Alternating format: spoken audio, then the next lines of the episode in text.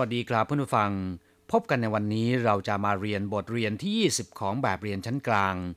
บทที่ 20 ไหลปู้จีละไม่ทันแล้ว ในสนทนาภาษาจีนกลางภาคเรียนที่หนึ่งบทนี้ ซึ่งเป็นบทสุดท้าย เราจะมาเรียนคำสนทนาเกี่ยวกับการเร่งเร้า การเร่งรัดให้ผู้อื่นเร็วๆหน่อย ขืนชักช้าจะไม่ทันการจะไม่ทันเวลา ซึ่งเป็นคำสนทนาที่ใช้บ่อยในชีวิตประจำวัน ไม่ว่าจะในขณะที่ทำงานไปดูหนังหรือทำอะไรก็ตาม 第二十课，来不及了。一对话，时间来不及了，不会啊，还有二十分钟，动作快一点行吗？别催嘛。每次都迟到，老板会不高兴的。第二十课来不及了บทที่ 20 ไม่ทันแล้ว ไม่ทันการซะแล้ว หรือไม่ทันซะแล้ว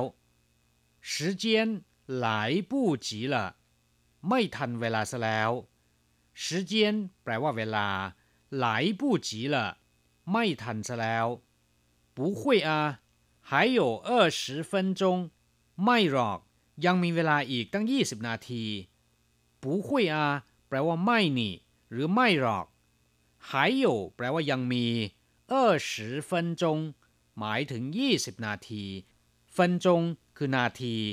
ถ้าเป็นวินาทีเรียกว่าเหมี่ยวจงต้องจั่วควาไวๆหน่อยได้ไหมคำว่าต้องจั่แปลว่าเคลื่อนไหว แปลว่าทำภาษาอังกฤษเรียกว่า action อย่างเช่นว่าต้องจั่เพี้ยน ก็หมายถึงภาพยนตร์บูควายไวๆหน่อย快แปลว่าไว เร็ว一点นิดหน่อย ควายอีเตียนก็คือ ไวๆหน่อย หรือเร็วๆเข้าสิงมาได้ไหม ได้หรือไม่ เปียช่วยมา อย่าเร่งสิ อย่าเร่งรัดสิคำว่าเปียแปลว่า อย่า อย่างเช่นว่า เปียตาละอย่าตีอีกเลย เปียคู่ละอย่าร้องให้อีกเลย เปียชั่วละอย่าพูดอีกเลย เปียเชี่ยวละอย่าหัวเราะอีกเลย เปียกงจั่วละ อย่าทำงานอีกเลย เปี๋ยขั้นละอย่ามองหรือว่าอย่าอ่าน อย่าดูอีกเลย每次都迟到老板会不高兴的สายทุกครั้ง เท่าแก่หรือเจ้านายจะไม่พอใจ每次แปลว่าทุกครั้ง หรือแต่ละครั้ง都迟到คำว่าโตแปลว่าล้วน หรือว่าทั้งหมด迟到แปลว่าไปสาย เข้าสาย หรือว่าไปถึงสาย เรียกว่า迟到每次都迟到ก็คือสายทุกครั้ง老板会不高兴的เท่าแก่จะไม่พอใจ老板แปลว่าเท่าแก่หรือแปลว่าเจ้านาย会不高兴的会ก็คือจะ不高兴的ไม่พอใจคำว่าเก้าชิ่งแปลว่าดีใจ เบิกบานใจผู้เก้าชิ่งก็คือไม่พอใจ 老板会不高兴的เท่าแก่จะไม่พอใจ หรือเท่าแก่อาจไม่พอใจได้ กลับหลังจากที่ทราบความหมายของคำสนทนาในบทนี้แล้ว ต่อไปขอให้พลิกไปที่หน้า 84 ของแบบเรียน เราจะไปเรียนรู้คำศัพท์ใหม่ๆในบทเรียนนี้นะครับ ศัพท์คำที่หนึ่งชั่ว แปลว่าผิด ความผิด พลาดหรือว่าสับสนก็ได้ เพื่อนผู้ฟังคงจะงงว่า ในสนทนาบทนี้ไม่มีคำว่าชั่ว แล้วมาปรากฏเป็นคำศัพท์ใหม่ได้อย่างไรคำว่าชั่วได้ปรากฏอยู่ในแบบฝึกหัดตอนท้ายบท เมื่อหายข้อข้องใจแล้วนะครับ เรามาอธิบายความหมายกันดีกว่าคำว่าชั่ว แปลว่า ผิดพลาด พลาด หรือว่า สับสน มีความหมายตรงข้ามกับคำว่า ตุ้ย ที่แปลว่าถูกต้อง อย่างเช่นว่า ชั่ววู้ก็แปลว่า ผิด หรือว่าผิดพลาด ชั่ววู้แต่ข้านฝ่า ความคิดอ่านหรือว่าความคิดเห็นที่ผิดพลาด ฟันชั่ว แปลว่าทำผิดหรือกระทำความผิดชั่วจื่อตัวหนังสือหรือตัวอักษรที่ผิดชั่วกั่วเห่าจีหุยพลาดโอกาสทองชั่วจงฟู่จ๋าแปลว่าสลับซับซ้อน不是他的错ไม่ใช่ความผิดของเขา是我的错เป็นความผิดของผมเองศัพท์คำที่สองชุยแปลว่าเร่งหรือว่าเร่งรัด อย่างเช่นว่าไท่ไท่ไหลชินชุยท่าหวยจา ภรรยาเขียนจดหมายมาเร่งให้เขากลับบ้านชุยเล่ยตั้นระเบิดแก๊สน้ำตาชุยเหมียนแปลว่าสะกดจิต ช่วยเหมียนฉีก็คือเพลงกล่อมเด็กให้นอน การหาทางหรือว่าพยายามทำให้บางสิ่งบางอย่างเกิดขึ้นโดยเร็ว หรือเร่งให้เกิดการเปลี่ยนแปลงโดยเร็ว หรือที่เรียกกันว่า เร่งให้คลอด ในภาษาจีนเรียกว่าช่วยเซิง快走他在催了รีบไปเร็ว เขาเร่งแล้ว ศัพท์คำที่สามเป้ยมีความหมายว่าถูกกระทำอย่างเช่นว่าถ้าเป้ยเหลาป่านเฉาหยวหยีเหละ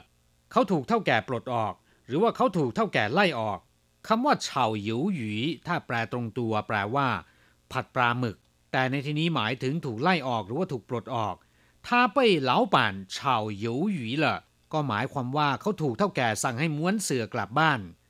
ถ้าเป้ยเหลาป่านมาแต่เหินฉัน ขาถูกเท่าแก่ด่าเสียเละ我的手被门夹到了มือของผมถูกประตูหนีบ他被选为模范劳工เขาถูกเลือกให้เป็นคนงานตัวอย่าง หรือเขาถูกเลือกให้เป็นคนงานดีเด่น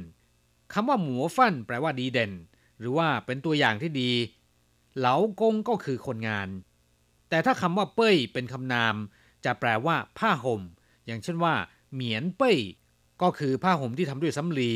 ซึ่งให้ความอบอุ่นในฤดูหนาว ศัพท์คำต่อไป ต้งจั่วแปลว่าอากับกริยาหรือว่าการเคลื่อนไหว อย่างเช่นว่าต้งจั่วเย่าม่านยี่เตียน ต้องช้าๆหน่อย หรือต้องเคลื่อนไหวอย่างช้าๆหน่อย我喜欢看动作片ผมชอบดูหนังบู他的动作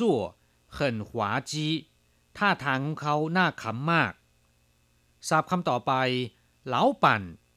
แปลว่า เท่าแก่หรือว่าเจ้าของกิจการ หรือแปลว่าเจ้านายก็ได้นะครับชูเหมินแปลว่า ออกจากบ้าน ออกนอกบ้าน อย่างเช่นว่า时间已经八点了你还不出门เวลา8โมงแล้ว คุณยังไม่ออกจากบ้าน ไหลปู้จีแปลว่าไม่ทันแล้ว หรือไม่ทันการซะแล้ว ตรงข้ามกับคำว่า ไหลเต๋อจีที่แปลว่ายังทัน ยังมีเวลาพอ ศัพท์คำต่อไป时间แปลว่าเวลา การเวลาหรือว่าระยะเวลา อย่างเช่นว่า每天工作的时间是八小时แต่ละวันทำงาน 8 ชั่วโมง给我一点时间ให้เวลาผมหน่อย现在的时间是下午两点เวลาในขณะนี้คือบ่ายสองครับผู้ฟังหลังจากที่ทราบความหมายของคำศัพท์ในบทนี้แล้วนะครับ ต่อไปเราจะฝึกหัดพูดพร้อม ๆ กับคุณครู早上几点出门才来得及ออกจากบ้านในช่วงเช้ากี่โมงถึงจะทันเวลา半个钟头以前出门就来得及ออกจากบ้านก่อนครึ่งชั่วโมงก็จะทันเวลา迟到会不会有麻烦ไปสายจะมีปัญหาหรือไม่ จะมีปัญหาหรือเปล่า有麻烦ก็คือมีปัญหา可能有还不知道อาจจะมี ยังไม่รู้可能有อาจจะมี还不知道ยังไม่รู้他的动作最慢但是最不喜欢有人催他เขาชักช้าที่สุด แต่ไม่ชอบให้คนอื่นเร่งรัดเขาที่สุด越催他